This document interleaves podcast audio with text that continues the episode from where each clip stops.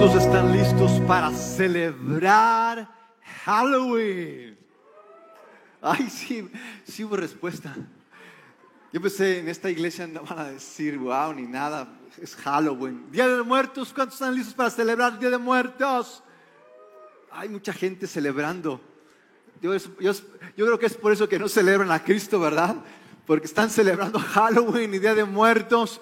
Yo esperaba más bien un silencio sepulcral y, es, y esperar más porque yo dijera, ¿cuántos están listos para celebrar a Cristo? Y ahí sí, ahí sí hubiera ese ánimo y esa algarabía. Mis amigos sabían que celebramos más la muerte que la vida, pero bueno, no estoy diciendo que ya no te vistas, te disfraces de superhéroe. Antes se disfrazaban de superhéroes, ahora se disfrazan de zombies, zombies no, de zombies. Somnis, es una nueva frase. somnis. ¿Saben cómo se hicieron los seres humanos ovnis? ¿Alguien sabe? Yo entendí esto cuando pensaba en el juego de plantas y zombies. Me llegó esta revelación. Entendí cómo es que los seres humanos llegaron a ser zombies. Yo pensé, pastor, que usted oraba por mí, no que estaba pensando en las plantas y los ovnis. También oro por ti, pero me vino esta revelación cuando estaba en este juego de plantas y zombies. ¿Saben cómo se hicieron los humanos zombies? ¿Alguien sabe? ¿Cuántos han jugado ese juego de plantas y zombies? Deben de saberlo. Por ahí, escárbenle un poquito. ¿Cómo se hicieron los seres humanos zombies? Y lo tienes en el juego de plantas y zombies. ¿Cómo se hicieron zombies los seres humanos? Mande. por las tablets y los teléfonos. Eh, esas son las preguntas que por lo que sus hijos se revelan por ese tipo de respuestas. ¿Saben por qué se hicieron los seres humanos zombies? Porque los seres humanos no tenían raíz. Las plantas vencieron a los zombies porque sí tenían. Los zombies son personas sin raíces. Interesante. Yo sé que nos gusta celebrar a nuestras raíces, nuestras tradiciones. Yo sé que nos gusta disfrazarnos de muertos y de calaveras, pero en Cristo yo quiero anunciarles hoy que en Cristo no necesitamos solo disfrazarnos, en Cristo podemos ser nuevas personas. No te vas a desgastar tanto eh, al despintarte, te conviene. En Cristo podemos, pero mis amigos, consideren, ¿cuáles son tus raíces? ¿Cuáles son tus tradiciones? ¿Qué celebras? ¿Qué celebramos? ¿Qué celebramos? Yo quiero hoy compartirles, este es el título de mi mensaje, tu respuesta está en tus raíces. Tu respuesta está en tus raíces. Y yo sé que algún tiempo atrás nos disfrazábamos de superhéroes cuando íbamos a pedir dulces, ya estamos regresando a la normalidad, vamos a poder salir y pedir de nuevo. Yo creo que en todos nosotros está el deseo de que alguien más nos ayude. Y nosotros sabemos que no está la respuesta, sabemos que somos el problema, no la solución. Es por eso que esto de los superhéroes, de los cómics, toda esta industria del entretenimiento gira en torno a alguien viniendo fuera de nosotros, viniendo más allá de nosotros y traernos una salvación. Eso es lo que vemos en los cómics, es lo que vemos en, en tantas películas alguien más allá de nosotros. ¿Por qué? Porque en el fondo tú y yo creemos que en nosotros no está la solución. Esperamos porque alguien más allá de nosotros nos salve. Quiero darles buenas noticias el día de hoy. Esa persona se llama Jesucristo. Jesucristo es nuestro héroe esperado. En Él podemos, de modo que quiero compartirles hoy en torno a la serie de Romanos Romanos 3, del versículo 21 al 31, cómo es que Dios hace esa obra en ti y en mí de completo cambio de salvación. Tu respuesta está en tus raíces. Yo creo que nuestras raíces, más allá del Halloween o el Día de Muertos o lo que tú celebres, porque lo que tú celebras son tus raíces, yo quiero que hoy consideremos dos preguntas que son fundamentales para saber cuáles son nuestras raíces. Estas dos preguntas son las más importantes en esta vida y yo quiero que hoy tú las respondas. ¿Quién es Dios y quién soy yo? Estas son las dos más importantes preguntas en la vida y son las que nos traen a nuestras raíces. Tu respuesta está en tus raíces. ¿Quién es Dios? ¿Y quiénes somos nosotros? ¿Cuántos saben quién es Dios? Excelente, porque en saber quién es Dios es que tú y yo podremos saber quiénes somos nosotros. Lamentablemente muchos de nosotros vamos sin saber quiénes somos. En ansiedad, en angustia, en cantidad de adicciones porque no sabemos quiénes somos nosotros. Imagínate, ¿quién es tu actor favorito? ¿Quién es tu actor favorito? ¿Niam Nelson? ¿Quién dice Niam Nelson? Venganza, 1, eh, 2 y 3, la secuela de Venganzas, todas con Niam Nelson. ¿Cuál es su actor favorito? ¿George Clooney? ¿Cuántos son fans de George Clooney? Brad Pitt, ahora con eh, tantas, bueno, ha, sacado varias últimamente. ¿Cómo se llama, la esposa de Brad Pitt? Angelina, ¿cuántos son fans de Angelina? Hombres, no levanten la mano porque puede salir caro esta osadía. Eh, ¿Quién es su actor favorito? ¿Mande?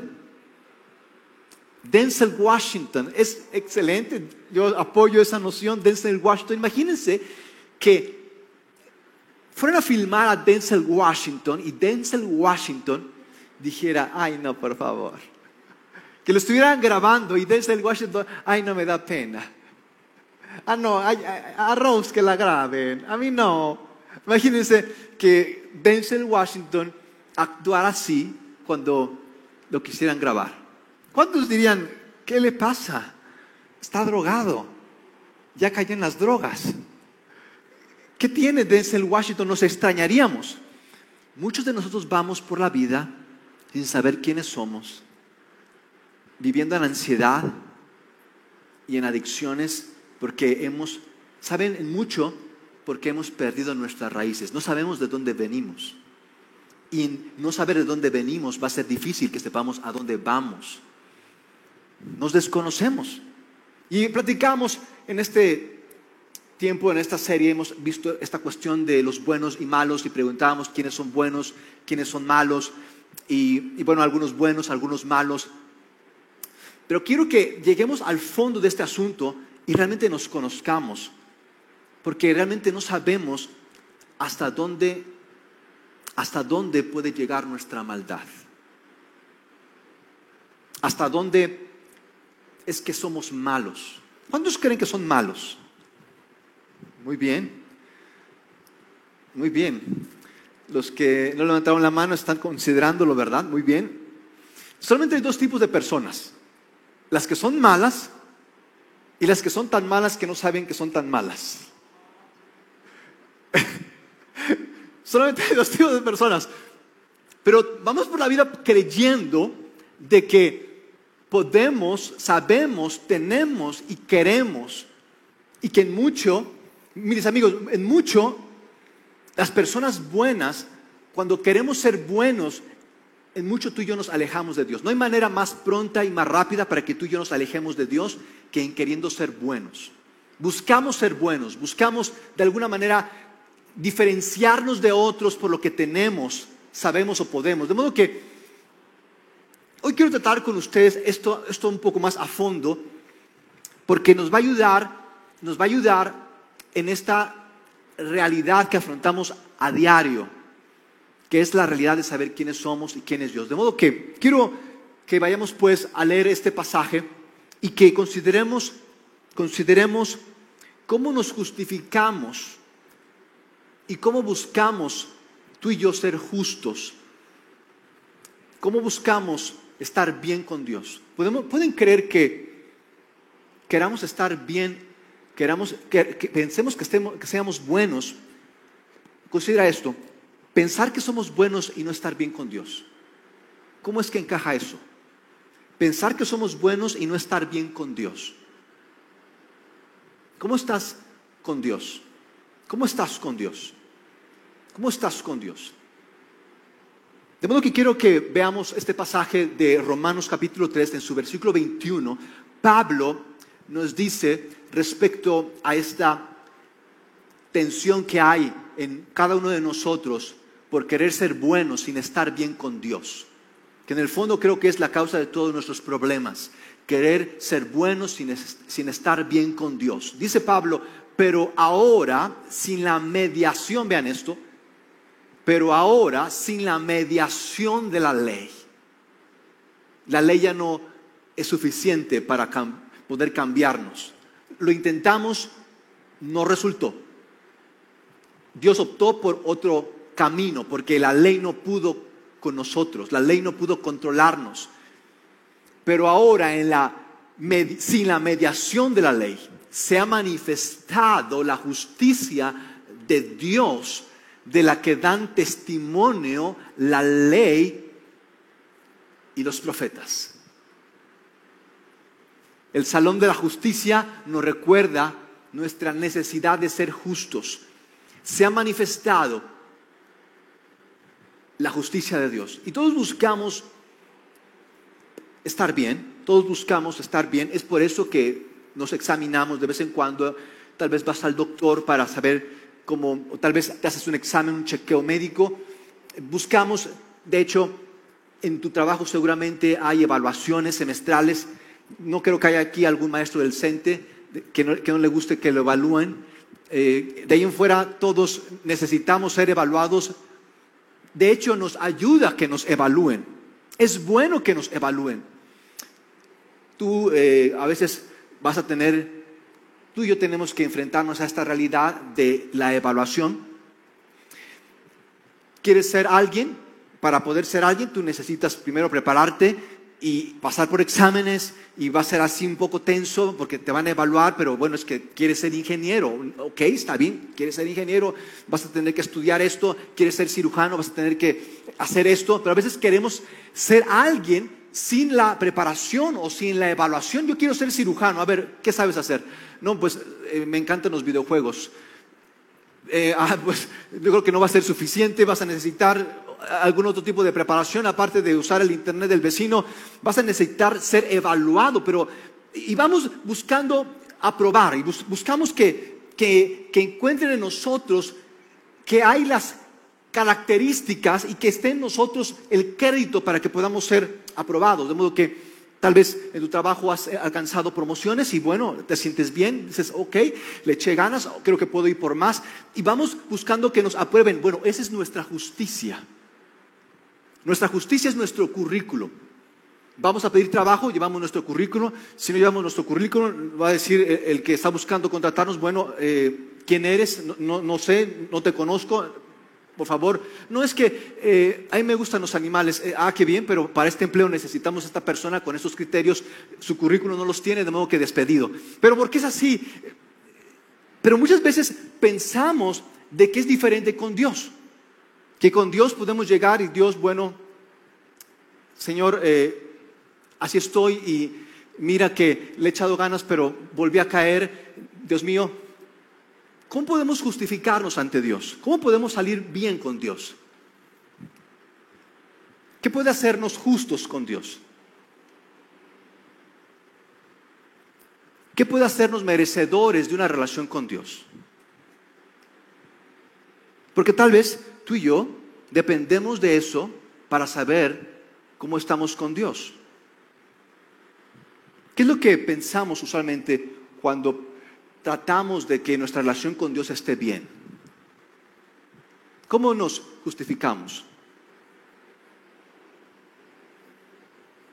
Tal vez tengamos algunas listas, tal vez tengamos una serie de reglas, pero quiero que consideren lo que hagamos será suficiente, considera esto, tu mejor esfuerzo será suficiente para tener una relación con Dios. La excelencia, la entrega, todos sus exámenes aprobados, tus mejores méritos, ¿serán suficientes para tener una relación con Dios? Para recibir su gracia, su perdón, su aprobación. ¿Será suficiente? ¿Será suficiente? Espero en este mensaje puedas responder a esa pregunta y en ella encontrar paz. Vean esto, lo que Pablo nos habla. Esta justicia de Dios, vean, esta justicia de Dios llega mediante la fe en Jesucristo a todos los que creen, de hecho, no hay distinción, a todos los que creen. Pensamos que el creer es fácil y sencillo, el creer es de lo más difícil y complicado. Pensamos que creemos, no creemos, asumimos. El creer, es, el creer no es posible en nuestros medios y en nuestros méritos. Es imposible que tú y yo creamos. ¿Sabes por qué es difícil creer? Aunque aquí parece tan sencillo. Bueno, ¿qué estoy haciendo? Se supone que creo. No. Asumes, creer siempre quebranta nuestro corazón. Creer es difícil porque requiere humildad. Es difícil creer. Es el camino más largo en esta vida. Pensamos que ya creemos porque nacimos y respiramos. El creer es un proceso el más largo y el más difícil que hay en esta vida. Creer no es fácil. De hecho, dice Pablo, dado esto, no hay distinción, dado que, dice Pablo, no hay distinción, pues todos han pecado y están privados, destituidos, dice otra versión, están destituidos de la gloria de Dios no pueden conocer a Dios. Todos han pecado y están fuera. Es imposible.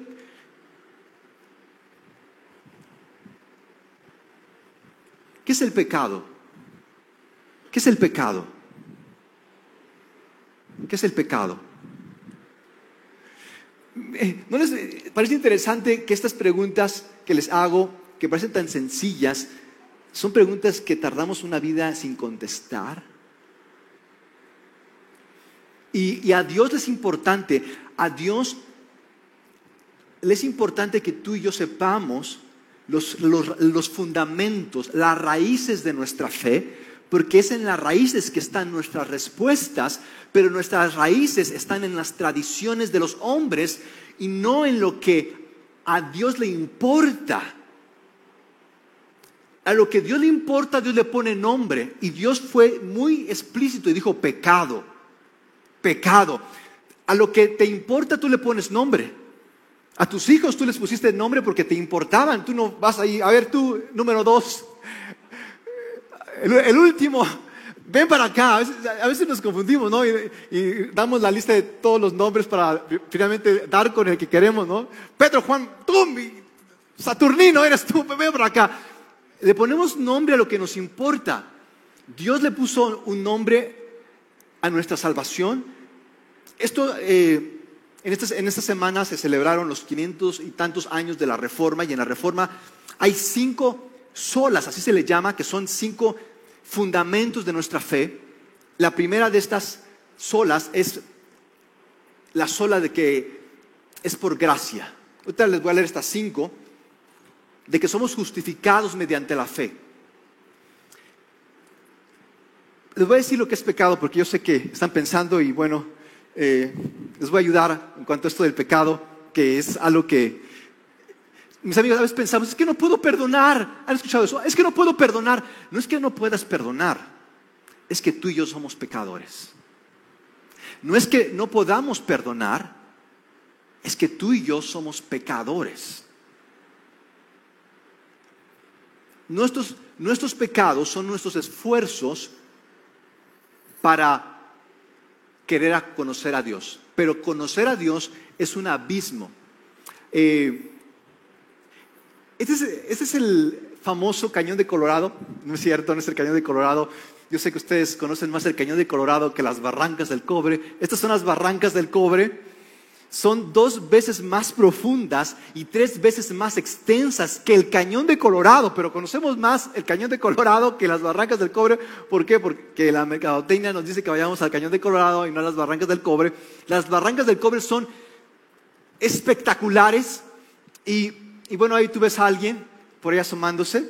Imagínate que esta persona quiera llegar a otra cima y que estuviera preparándose para llegar y que se anunciara y que se promoviera. La primera persona en dar el brinco más largo, quiero llegar hasta el otro lado y que entrenara por un año y se esforzara y hiciera sus más, sus más espectaculares ejercicios, hasta se drogara. No es que, mira, tengo que hacerlo porque si no, no gano.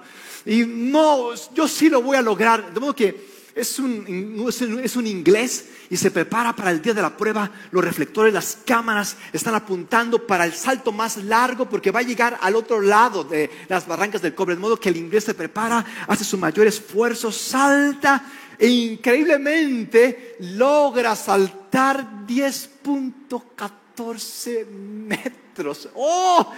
¡Qué bárbaro! Saltó más que eh, Carl Lewis. Eh, nuevo récord mundial y todo el mundo aplaudiendo, pero aún cuando fueron 10.14 metros, aún así no pudo llegar al otro lado y cayó hasta el fondo. Se llamaba. Uno más que lo intentó. De modo que viene otro que dice, ¿cómo es posible que él no pudo, yo sí voy a poder, me voy a esforzar más, voy a entrenar más fuerte, vean quién soy. Este era un argentino. Ahora sí yo voy a cruzar y viene el argentino, viene el argentino, y ahora sí yo cruzo y 15 metros. Maradona, es Maradona, pibe, venga, pibe, 15 metros. Lo tuvieron que recoger con pala. Al pibe. Al pibe lo tuvieron que recoger con pala. No identificaron dónde quedó la mano, el pie, dónde quedó todo. Como si hubiera ido a la Buenos Aires, por partes tuvieron que ir a traerlo. ahora sí dice, ahora toca el turno de un mexicano. Este mexicano, ese es, eh, ese es el que más gana el echado y de igual manera el mexicano va 16 metros, pero también al fondo. ¿Por qué será que vivimos intentando, cayendo? Tal vez tú has sentido esto en la semana. Sientes que todo está, bajo todo está fuera de control. Tú crees que, que algo malo va a pasar. Tú sientes que te hundes en un profundo vacío. Crees que no tiene sentido más esta vida. Y mucho de eso se debe a que vivimos intentando querer llenar un vacío imposible de llenar. El pecado es eso. El pecado es mis futiles esfuerzos, intentos por llenar un vacío imposible de llenar. Es imposible que tú y yo conozcamos a Dios. Es imposible que tú y yo cambiemos. Es imposible que tú y yo alcancemos siquiera a entender la grandeza de nuestro Dios. Es imposible, pero tú y yo vamos haciendo eso, vamos por la vida queriendo intentarlo una vez más. Ahora voy a hacer esto, ahora voy a comer mejor, ahora voy a levantar temprano, ahora voy a estudiar esta carrera. En el fondo buscamos aprobación y que nuestro currículum muestre, que nuestro, nuestro currículum evidencie que podemos, podemos tener acceso, que podemos entrar, que podemos ser. Hay un puente en China, no sé si han visto, yo creo que sí lo han visto. Es un puente eh, que no es tan alto, la, profundidad de las barrancas del cobre son de 1800 metros. No sé si han visto las fotos del cañón del sumidero, han ido al cañón del sumidero. Tú dices, eh, estás eh, arriba y tú vas al fondo y, te mareas nada más de asomarte y son mil metros. Ahora imagínate las barrancas del cobre que son de 1800 metros de profundidad, el doble del cañón del sumidero.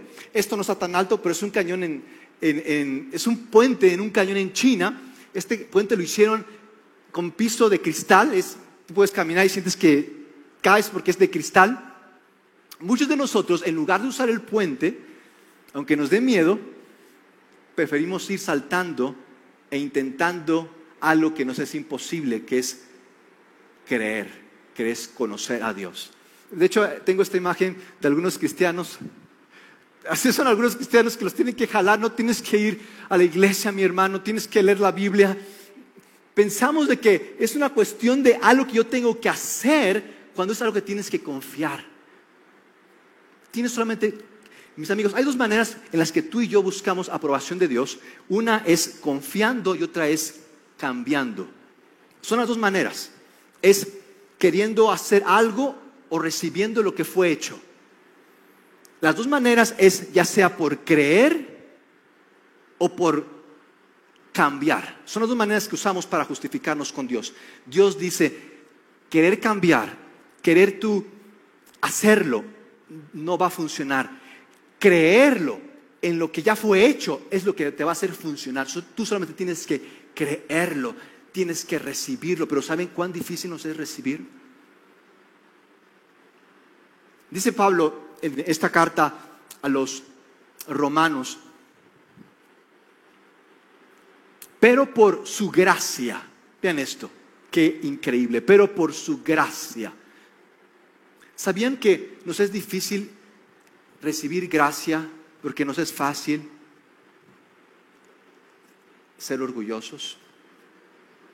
No podemos recibir gracia en nuestro orgullo, es imposible. Y la gracia es la que finalmente nos cambia, pero preferimos el orgullo a la humildad.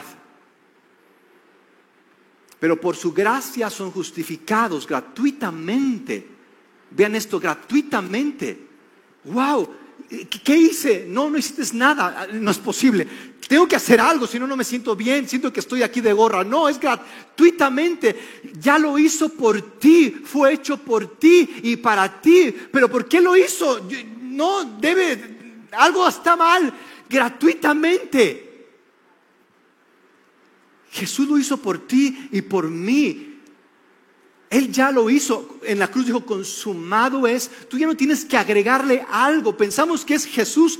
No, no puede ser nada más que Jesús. Tengo que agregar algo. Déjame ver qué puedo agregarle. Porque Jesús no puede ser así nada más. Jesús. De hecho, es la diferencia entre católicos y cristianos. Lo que dividió al catolicismo, lo que hizo este gran cisma en, en los 1400 con Lutero, fue que los católicos agregan algo a Jesús. Ya sea la comunión, ya sea eh, la confesión, es Jesús más las enseñanzas de la iglesia, es Jesús más el purgatorio, es Jesús más los santos. Y llegaron los protestantes de quienes venimos, Lutero, diciendo no, no es Jesús más, es solamente Jesús. No hay más que Jesús para justificarnos, no hay más que Jesús para estar bien con Dios, no hay más que Jesús para poder cambiar nuestras vidas. Es solamente Jesús. No, no, no creo, no, me da confianza nada más que sea Jesús. Yo quiero agregar, agregarle algo. Imagínate cómo sería nuestra vida si tú y yo creyéramos que solamente es Jesús. Si por alguien que te invita a algo, te invita a una torta, tú ya dices, wow, es mi compa, te invita a una torta y aparte te, invita a un boing, tú ya quieres dar la vida, te invita a una torta, te da un boing y aparte te, regala el poste, tú ya quieres tatuarte su nombre aquí para toda la vida contigo. Ahora imagínate si tú y yo creyéramos lo que hizo Jesús por nosotros. Pero ¿saben por qué no creemos? No creemos porque creer implica quebrantamiento, implica entrar en un proceso llamado seguir a Cristo. Pero no nos, eso no, yo quiero que funcione ya ahorita, no tengo tiempo para seguir a Cristo, no tengo tiempo para tratar conmigo, no tengo, no tengo tiempo para ver quiénes son mis raíces, ni dónde están mis raíces, de modo que por favor déjame ver otra cosa. Dice, dice Pablo, gratuitamente, mediante la redención que Cristo Jesús efectuó. Dios lo ofreció como un sacrificio de expiación. Es una palabra, una más. Recuerden que a Dios le gusta ponerle nombre a las cosas que a Él importa. Pecado, expiación. Dios lo ofreció como un sacrificio de expiación. ¿Qué es expiación? ¿Alguien sabe qué es expiación? Tengo 20 años leyendo la Biblia y no sé qué es eso. Y esto que son mis raíces. De expiación que se recibe, vean esto, no, yo quiero ganármelo, pastor. Déjeme, déjeme ver que se recibe por la fe en su sangre, para así demostrar su justicia, su justicia. Dios ya nos demostró con todas las de la ley cómo poder ser justos. Este término de expiación es un término que viene desde los tiempos de el Éxodo. Una pregunta, ¿los judíos escaparon de Egipto o Dios los sacó? Consideren eso. ¿Los judíos escaparon de Egipto o Dios los sacó? En aquel tiempo, expiación o propiciación es el término que se usó para lo que hicieron los judíos al sacrificar un cordero y con la sangre del cordero pintar los dinteles de sus casas para que el ángel de la muerte no pasara por ahí y no se sacrificara a los primogénitos. Los que no tuvieran esa señal, por ejemplo en la casa de los egipcios, los primogénitos morían. Y así también encontramos cantidad de sacrificios. Tú puedes leer el Antiguo Testamento y vas a encontrar cantidad de fiestas y sacrificios aquí y sacrificios acá y no sé cuántas miles de vacas sacrificaron y sacrificios. Los sacrificios apuntaban al final sacrificio que Dios iba a hacer por nosotros más que nosotros sacrificándonos para salvarnos. Pero lo, tomamos al revés. Los sacrificios apuntaban al final sacrificio de Dios para salvarnos, pero nosotros nos, sacrificamos para salvarnos. Así de cruel es el pecado. De modo que, ¿habían pensado por qué Jesús vino en el tiempo que Jesús vino? Gálatas nos dice que Jesús vino en el tiempo oportuno, en el tiempo perfecto. ¿Alguna veces han pensado por qué Jesús vino en ese tiempo? ¿Por qué dice aquí la Biblia que vino en el momento oportuno ¿Por qué entonces vino hace dos mil años? ¿Qué de especial tuvo ese tiempo? ¿Alguien había, pensado en eso? ¿Por qué Jesús vino en ese tiempo y no vino hoy, siendo que hoy debería de venir no hace dos mil años? Hoy es más trágico, hoy como que lo necesitamos más. ¿Alguien sabe por qué vino en ese tiempo? Ay, pastor, ya estoy demasiado preocupado con las preguntas que me hacen mis hijos ahora para estar pensando en eso. Les voy a decir por qué. Fue el tiempo más cruel que ha existido en la historia de la humanidad. El tiempo en que Jesús vino fue el tiempo más cruel, más vil que ha habido en toda la historia de la humanidad. Y todo esto desemboca en lo que fue la cruz. La cruz, eh, bueno, los antecedentes de la cruz vienen de los persas. Los persas habían inventado el empalamiento. Quienes no saben qué significa empalamiento, no lo googleen, por favor, vienen conmigo al final. Los persas inventaron el empalamiento y los romanos lo perfeccionan, el empalamiento, con la cruz. La cruz es la perfección del empalamiento de los persas. Los romanos querían que, decían, no, el empalamiento hace que la gente se muera nueve, horas, quiero que dure nueve días, que, que, sufra, que sea lento, que sea agonizante, que quiero verlo sufrir. ¿Cómo le hago para verlo sufrir así lento? Quiero verlo llorar, quiero verlo clamar, pedir perdón. ¿Cómo le hago? La cruz. En la cruz te va a durar nueve días. De hecho, la cruz es pensada para que la persona esté ahí por nueve días. Nueve días va, a durar la persona. La cruz, eh, tanto los clavos en los pies como en las manos están puestos estratégicamente, son los puntos, puntos neurológicos de dolor, es donde más puede una persona sufrir sin tener que morir. en la cruz, dado esos puntos de tensión en los pies y en las manos, te falta aire, tienes asfixia, de modo que sientes colapsar continuamente tu, tus pechos, tus pulmones se destrozan, de modo que es lento, muy lento.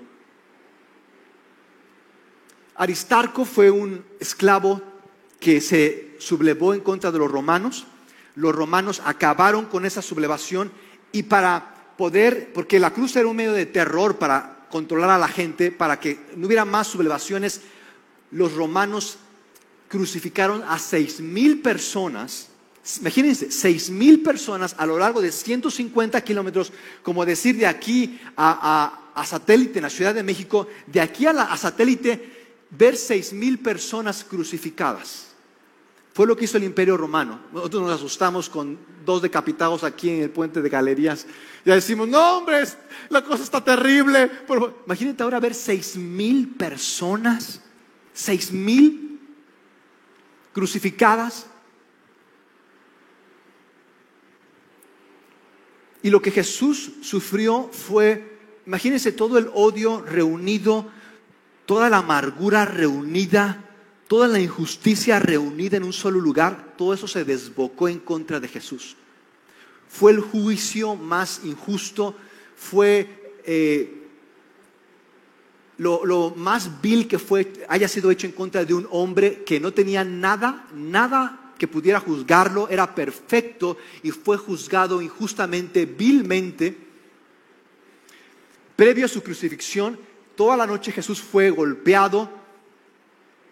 Ya en la crucifixión, bueno, estos son, estos son los látigos con los que Jesús fue 49 eh, veces azotado. Estos látigos, ustedes, conocen los látigos y piensan en un mecata y suelto y sí, con eso fue lo que con lo que golpearon a Jesús, pero los látigos eran estos, eran tiras de piel con incrustaciones de vidrio, de metal y de roca, de modo que, de modo que cuando se latillaba a alguien, se enterraba en la piel y jalaba la piel y cada vez que era latigado alguien, jalaba trozos de piel, trozos de piel. De modo que cuando Jesús terminó, ustedes pueden verlo en la pasión, quedó desfigurado, completamente deshecho, las, las tripas, más bien las tiras de carne, por poco le salen las tripas, las tiras de carne colgaban. De hecho, estos látigos se llaman flagelos. Y el método de tortura es flagelación o usar los flagelos, que son estas tiras. Estaba destrozado Jesús. La cruz que llevó, estoy hablando de la cruz porque usualmente no pensamos en esto, pensamos, Dios, ¿qué tienes para mí hoy? Señor, no has respondido en mi oración que te hice ayer, ya me estoy desesperando. No pensamos en lo que hizo Jesús por nosotros porque estamos muy pendientes de lo que nosotros tenemos que hacer o lo que tienen que hacer por mí. ¿Cuántos creen que, que Jesús murió porque éramos muy buenos? Pero así vamos por la vida pensando, Dios, nos, molestamos, ya estoy un poco aburrido, siento que no me ha sorprendido desde hace un buen tiempo. ¿Qué tienes hoy para mí? Vamos por la vida así creyendo que merecemos todo lo que tenemos y de que si no salen las cosas como queremos, entonces Dios me estás fallando, me estás fallando, Dios ya me voy a cambiar de religión. Vean, la cruz con la que Jesús fue puesto, tú piensas, no, bueno, ahí nada más se la acomodaron, eh, entre el pelo y pelo flotaba la cruz, estas espinas de, le perforaron el cráneo.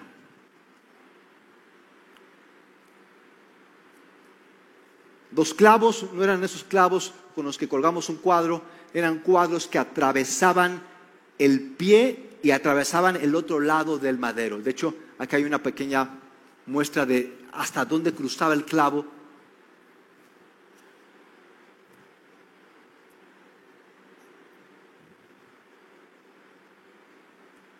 todo lo que Jesús padeció y sufrió.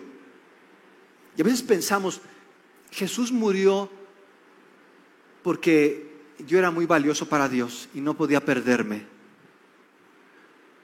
Jesús murió tomando nuestro lugar porque no hay manera en que tú y yo nos salvemos. Jesús murió y muestra cuán bueno es Dios al permitir que su Hijo muera por un pecador y cuán malos somos nosotros.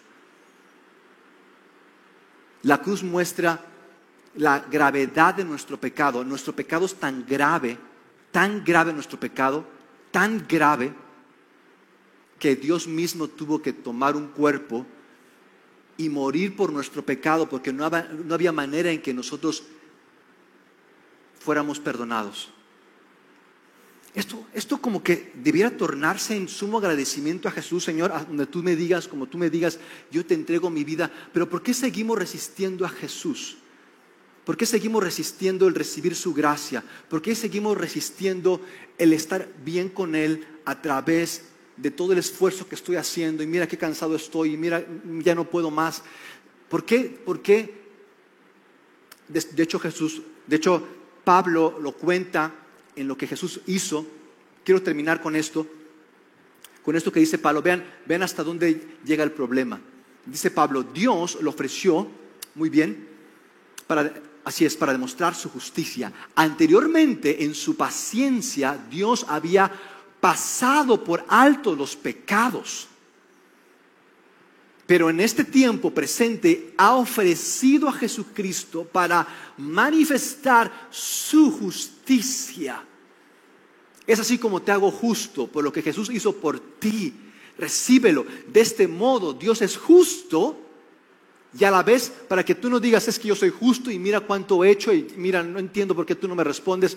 Dios es justo y a la vez el que justifica a los que tienen fe en Jesús. ¿Dónde pues está la jactancia? ¿De qué nos enorgullecemos? Dice Pablo, ¿dónde está la jactancia? ¿Por qué es que estás, por qué te pones así en las palabras? ¿Por qué te pones así? Dice Pablo, ¿por qué te pones así? ¿Dónde está tu jactancia? ¿De qué te enorgulleces? ¿Qué crees que te pertenece? ¿Dónde, dónde fue que te perdiste? Que, que piensas que tú puedes ayudarle a Dios. ¿Dónde? ¿Dónde está la jactancia? Dice Pablo, queda excluida. No hay jactancia, no hay manera en que yo me enorgullezca, no hay manera en que yo pueda ser orgulloso. Mis amigos, ser orgulloso y ser cristiano son incompatibles. Tú no puedes ser orgulloso y ser cristiano a la vez. Si tú eres, si tú y yo somos orgullosos, es que no hemos creído todavía en Jesucristo. Dice, dice Pablo, ¿por cuál principio? ¿Por el de la observancia de la ley? ¿Por ese principio? No, sino por el principio de la fe. Porque sostenemos que todos somos justificados. Ven esto, todos somos justificados por la fe y no por las obras que la ley exige. ¿Es acaso Dios solo Dios de los judíos? No, lo es también de los gentiles. Y también es Dios de los gentiles, es de judíos, gentiles, pobres, ricos, eh, izquierdistas, derechistas, eh, sabios, ignorantes. ¿Por qué? Porque todos somos pecadores. No podemos dividirnos, no podemos categorizar cuando queremos ser diferentes. Queremos hacer diferencias cuando no somos diferentes.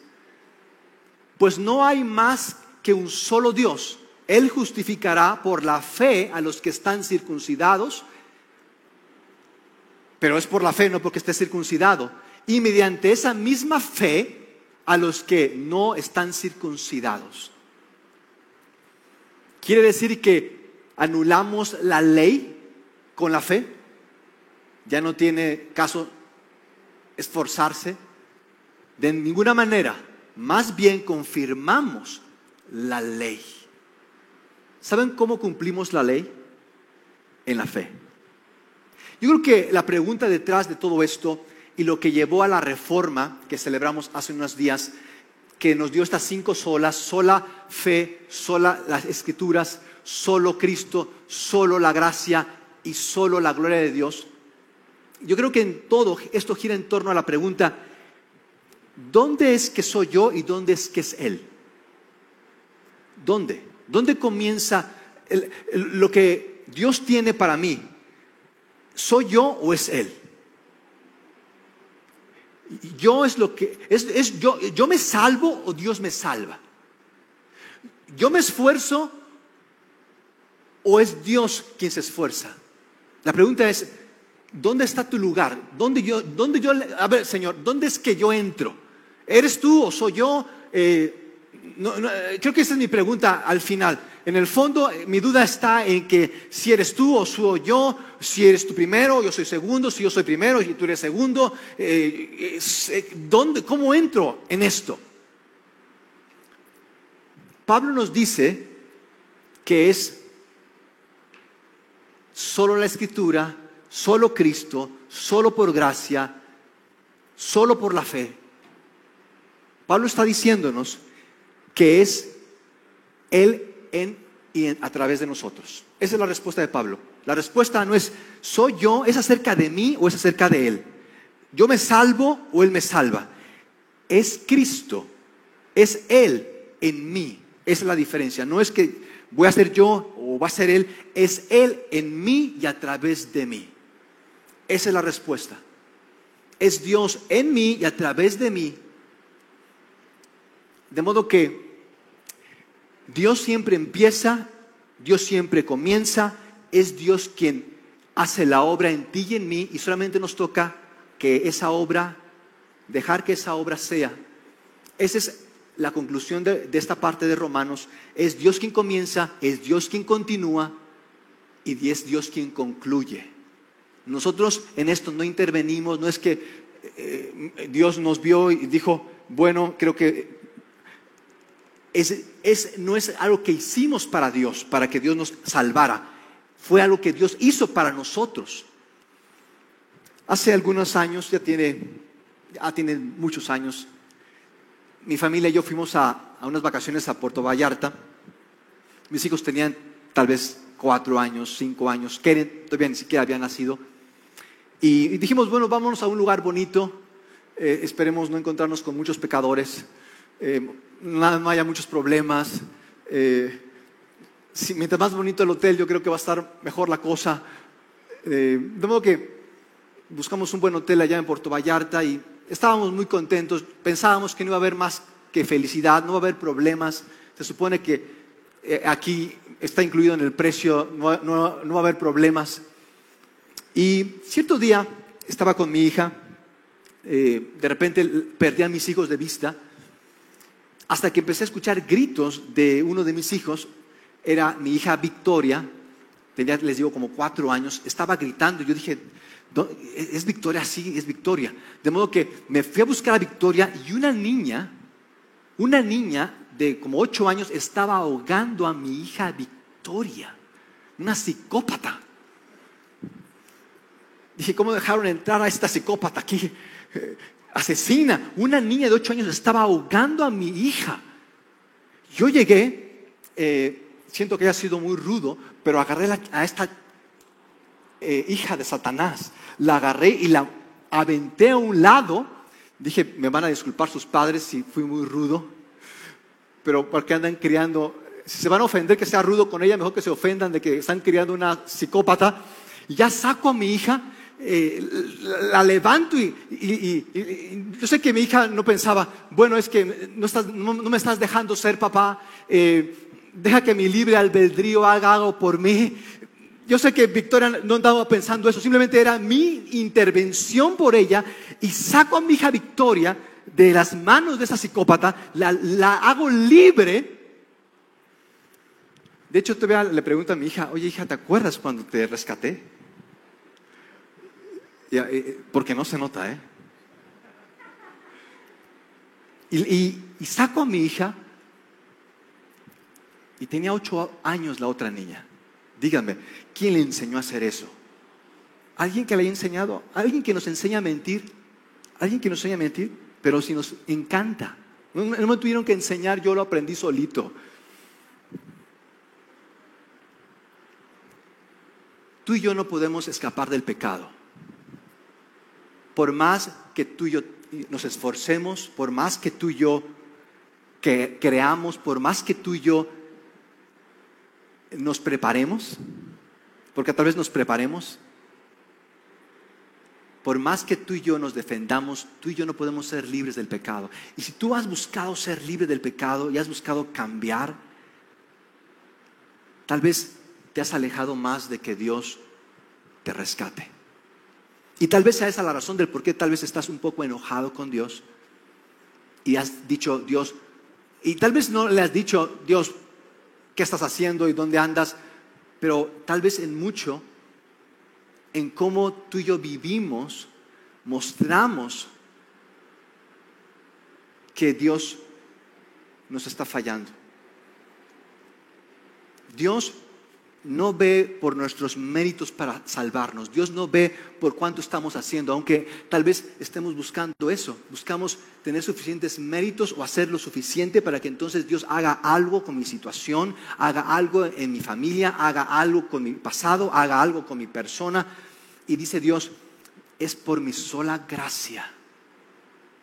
Lo único que necesito de ti es que te rindas, que creas, que confíes. Pero es lo más difícil que tú y yo podemos hacer. No, Padre, pídeme otra cosa, si quieres te puedo correr un maratón, si quieres, ya no tenemos que correr, solamente es creer, solamente es creer, solamente es creer. De modo que, ¿qué les parece si oramos? ¿Qué les parece si nos ponemos de pie?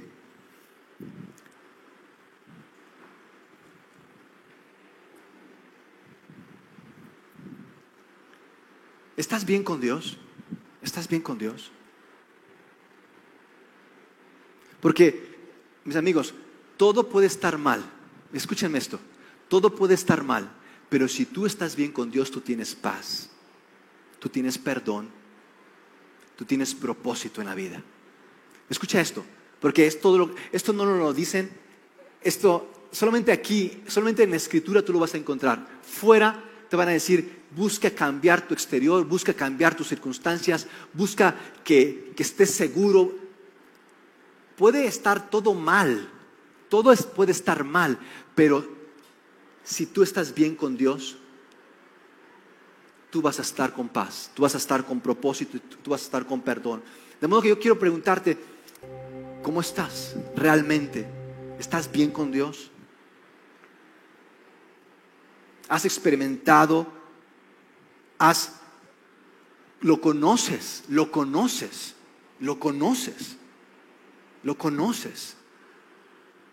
Porque la más importante pregunta en esta vida es, ¿conoces a Jesús? ¿Conoces a Jesús? ¿Conoces a Jesús? ¿Estás siguiendo a Jesús? Padre, en esta mañana yo sé que tenemos tantas cosas que hacer y tantas cosas en que pensar y tantos planes para el futuro que, que no tenemos tiempo para ver atrás, no tenemos tiempo para saber en dónde estamos plantados, no tenemos tiempo para descubrir cuáles son nuestras raíces, sin darnos cuenta que esas raíces son las que nos están llevando a lugares y nos están haciendo y, deshaciendo. Y no entendemos por qué reaccionamos y no entendemos por qué nos ponemos así cuando son nuestras raíces las que nos están haciendo así. De modo que, Señor, para quienes aún, aún no han hecho esto de comenzar a creer, de tomar este camino del creer, que es un largo camino, que es un camino difícil, complicado, porque nos desnuda de quiénes somos, nos desnuda de nuestros reales motivos. Yo te pido, Señor, que podamos hoy dar un paso real hacia ti, Tal vez sea tratando con algo en nuestras vidas, con alguien, tal vez sea tomando el paso del bautismo, tal vez sea tomando el paso de dirigir a un grupo, un paso que no queremos conformarnos, Señor, a los estándares de este mundo. Queremos caminar contigo, tener comunión contigo, no importa cuánto complique esto nuestras vidas, porque creemos que en eso estaremos conociendo quién eres tú y quiénes somos nosotros.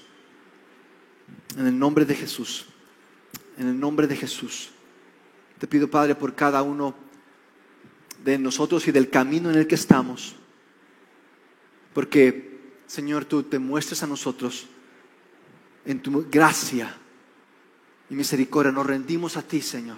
Abrimos nuestro corazón, te decimos, sí, Señor, como tú digas, de la manera que tú digas, así lo haré. Tomo el camino de la cruz. Tomo el camino, Señor, de conocerte y conocerme. En el nombre de Cristo Jesús. Amén. Amén. ¿Cuántos pueden darle un aplauso? ¡Uh! Aquel que nos tiene bien plantado, aquel del cual no podemos perdernos. Muchísimas gracias.